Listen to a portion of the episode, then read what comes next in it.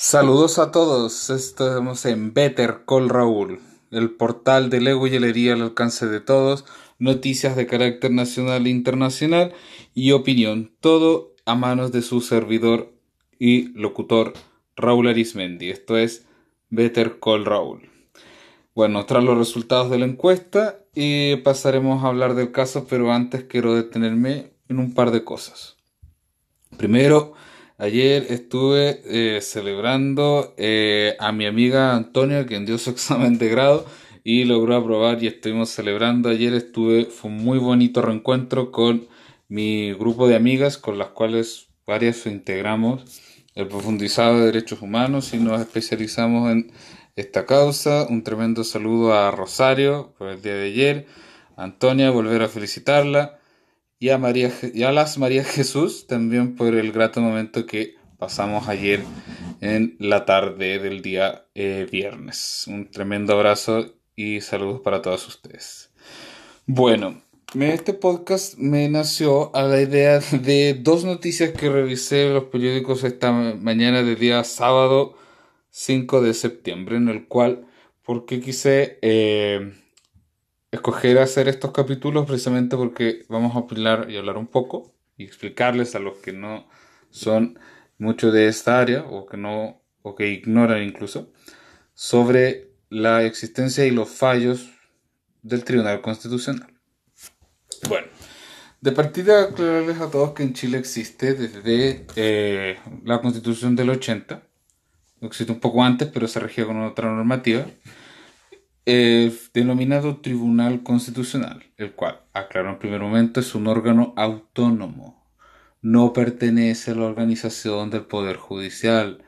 No procede, por entonces no tiene ni, no tiene ni liderazgo ni está bajo la supervisión de la Corte Suprema. Es un tribunal aparte cuyos miembros varían, se llaman ministros, duran nueve años y tiene una composición diversa por lo cual usted va a ver que lo compone tres ministros nombrados por el presidente de la República, otros tres por la Corte Suprema y otros cuatro de los cuales dos van a ser nombrados directamente por el Senado y otros dos por la Cámara de Diputados con el acuerdo del Senado.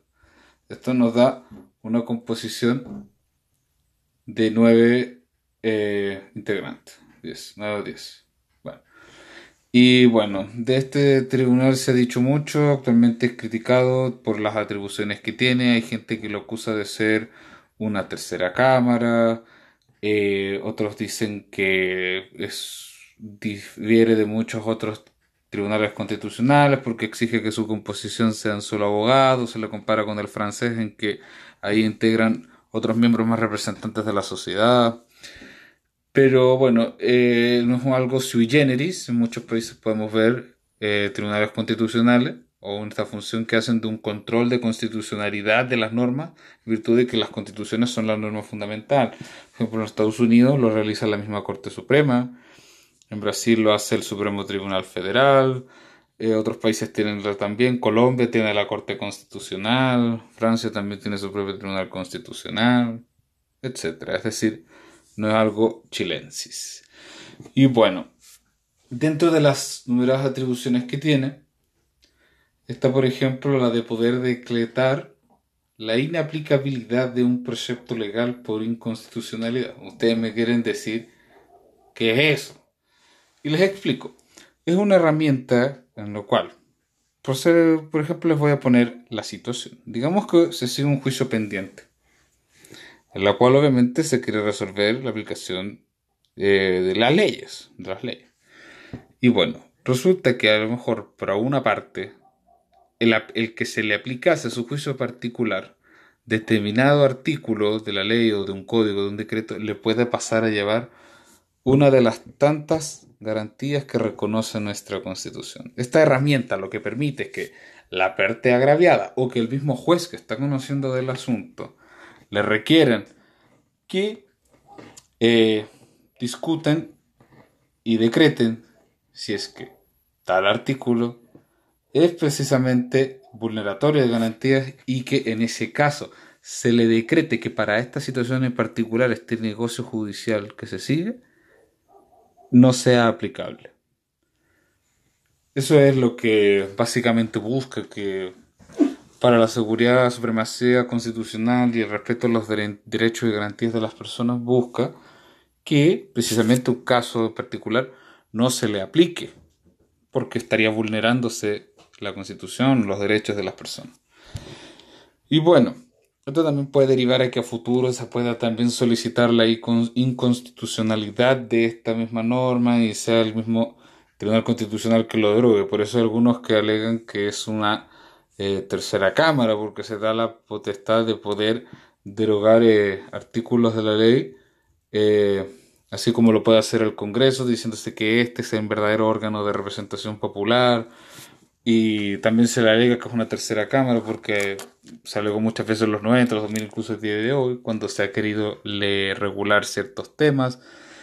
pueden los senadores o diputados requerir que realice este tribunal un control de constitucionalidad respecto de dicha norma. Bueno, este tribunal está también eh, en entredicho, sus miembros son muy criticados, se le acusa como a los otros tribunales de ser corruptos, ineficaces, lentos. Recuerda también que a principios de año la diputada Carmen Hertz presentó una denuncia contra muchos miembros, por ejemplo el ministro Iván Aróstica, eh, de la mi presidenta Bram de precisamente estar cometiendo delitos ministeriales como prevaricaciones que son corrupciones básicamente. Bueno, eh, un poco en la experiencia personal hay varios ministros que he tenido la suerte de conocer ya sea personalmente o su obra. Por ejemplo, el ministro Miguel Ángel Fernández que designó el presidente Piñera, no tuve clases con él, pero era de los tantos docentes de Derecho Constitucional que estaban en la Universidad de los Andes.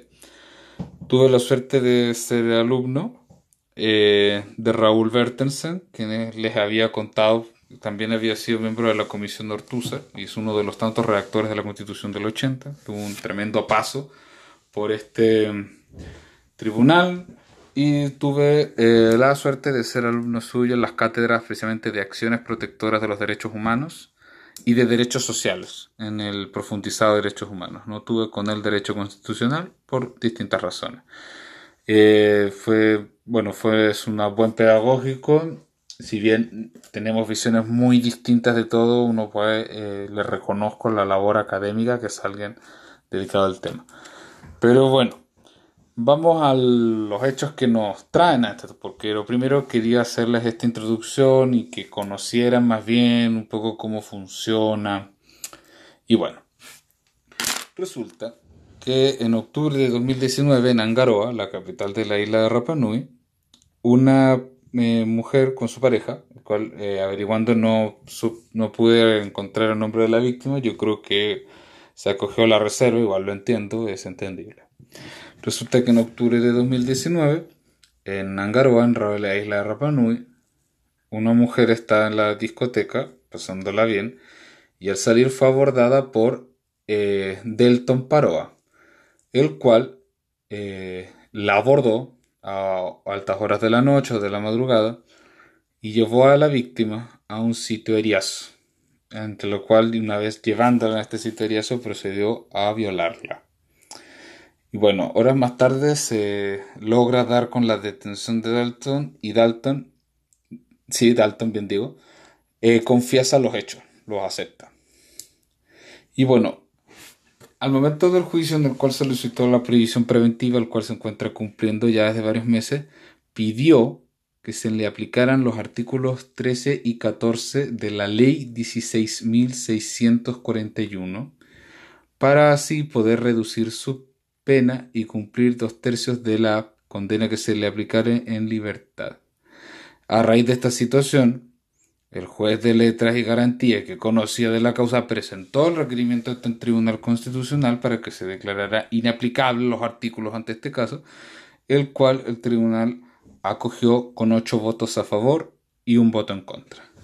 Y bueno, eh, como se decidió este caso ante la consulta si hacerlo entre este o el de él, mi eh, caso del diputado Hugo Gutiérrez, me puse a averiguar. Un, bueno, un buen futuro abogado, en mi caso, siempre tiene que investigar y averiguar. Resulta que esta ley data de 1966 y esta ley, leyéndola, lo que hace es que primero crea el departamento de Isla de Pascua. Ocupa esa terminología de departamento que era la de la anterior regionalización. Es lo que todos sabemos, eh, Isla de Pascua pertenece administrativamente a la región de Valparaíso y bueno, eh, todos sabemos Isla de Pascua es la tierra de los Moais, de una cultura polinésica, que fue incorporado en el siglo XIX a nuestro país. Y bueno, leyendo dicha ley, me detuve en los artículos que quiere, se quisieron decretar, y se decretaron para este caso inaplicables, que son el 13 y el 14. Y miren, les paso a leer y matizar y explicarles brevemente. El artículo 13 de esta ley establece que las penas de los delitos que regula el Código Penal para aquellos que atacan tanto a la integridad sexual como a las personas, la ley eh, faculta, no obliga al juez, lo faculta a que se rebaje la pena que le corresponde a ese delito en un grado. Esta obedece a un término de político criminal y se mantuvo, me imagino que para el momento en que se creó, se tuvo en cuenta, a pesar de que data más de hace 50 años, la situación de indigenismo, indigenismo sí, que se vive en la isla. La isla está mucho de eh, muchos nativos o descendientes de dichos nativos, de estas tribus Rapanui. Y el artículo 14 de la ley dice que se puede, el eh, tribunal está facultado que al momento de condenar se puedan cumplir del tiempo de la pena fijada, dos tercios de dicho tiempo, se puedan cumplir fuera del penal, dígase, cumplir una condena en libertad, fijándose eh, esta pena accesoria de trabajos comunitarios.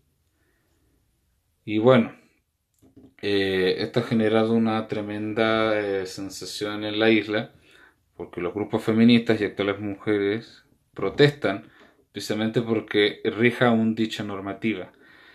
Y bueno, también como ustedes saben que en Isla de Pascua, como están bien las autoridades de gobernador, eh, también presentan una autoridad para los nativos, el denominado Consejo de Ancianos.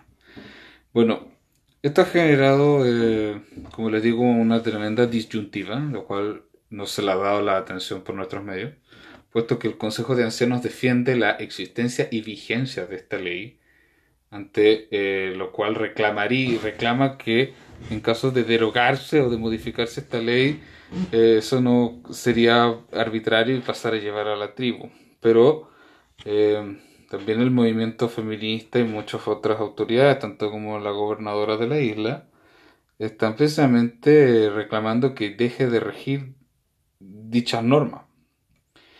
Y bueno, eh, ante lo que yo les comunico, eh, todo sucedía porque Dalton estaba en prisión preventiva, pero eh, se estaba al menos llegando al consenso, no sé cómo se ordenará a futuro, que se realice un referéndum, una consulta entre los ciudadanos de Rapanui sobre si están o no de acuerdo en derogar dicha legislación.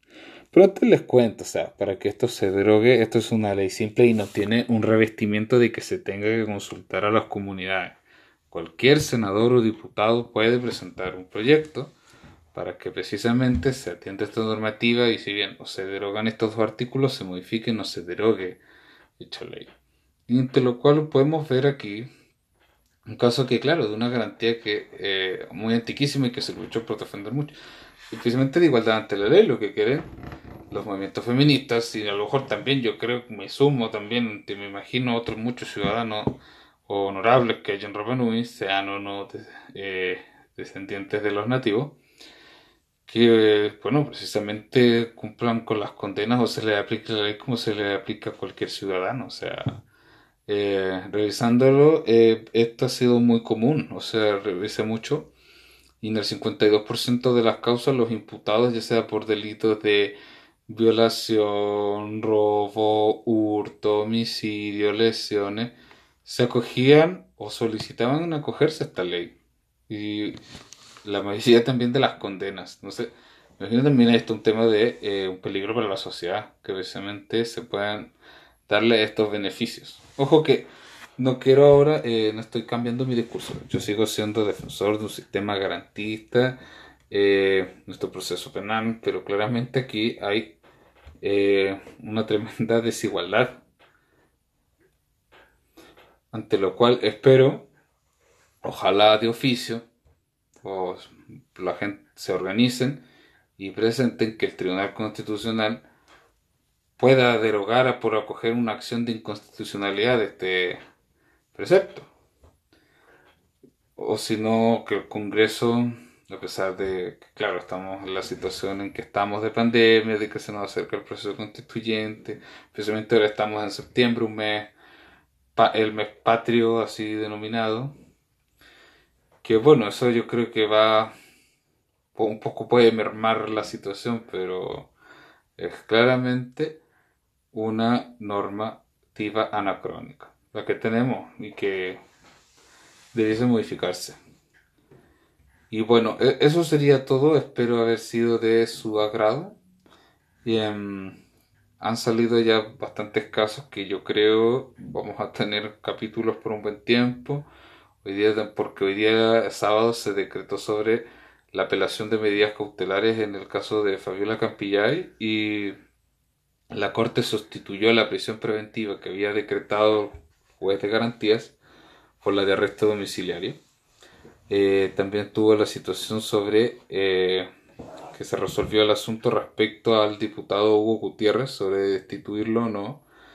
Cosa paradójica, justo se resolvió el 4 de septiembre, donde se cumplieron 50 años de la elección de Salvador Allende, el expresidente. Eh, la cual pensé en hacer un capítulo conmemorativo, pero no dio el tiempo y estimándolo no lo consideré procedente. Y también eh, la reapertura de la investigación del caso Han. Así que vamos a estar atentos a las noticias. Les doy desde ya las gracias por haberse quedado a escucharlos. Espero haber sido de su agrado. Les deseo que tengan, eh, sigan teniendo un buen fin de semana. Síganme en Instagram en arroba petercorraul93 y también síganos escuchando en Spotify. Eso ha sido todo. Tengan ustedes una muy buena tarde.